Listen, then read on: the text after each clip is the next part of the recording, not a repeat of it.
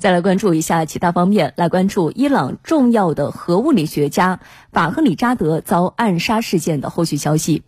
伊朗议长国际事务助理表示，与伊朗核物理学家法赫里扎德暗杀事件有牵连的数名人员，目前呢已被拘留，而且调查发现以色列和美国都有责任。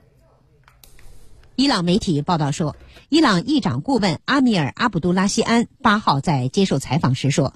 伊朗安全部门已查明并逮捕多名参与暗杀法克里扎德的人员，这些人将难逃法律制裁。他强调，有多项证据显示以色列方面参与了该事件，而且如果没有美国情报机构或其他机构的共谋，相关图谋不可能得逞。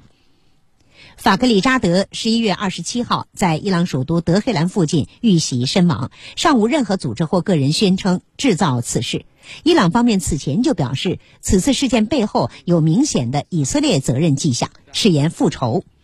还有伊朗媒体曾报道说，在法克里扎德的遇害现场收集到的武器残片上印有以色列军工产业标识和参数，武器由以色列制造并由卫星控制。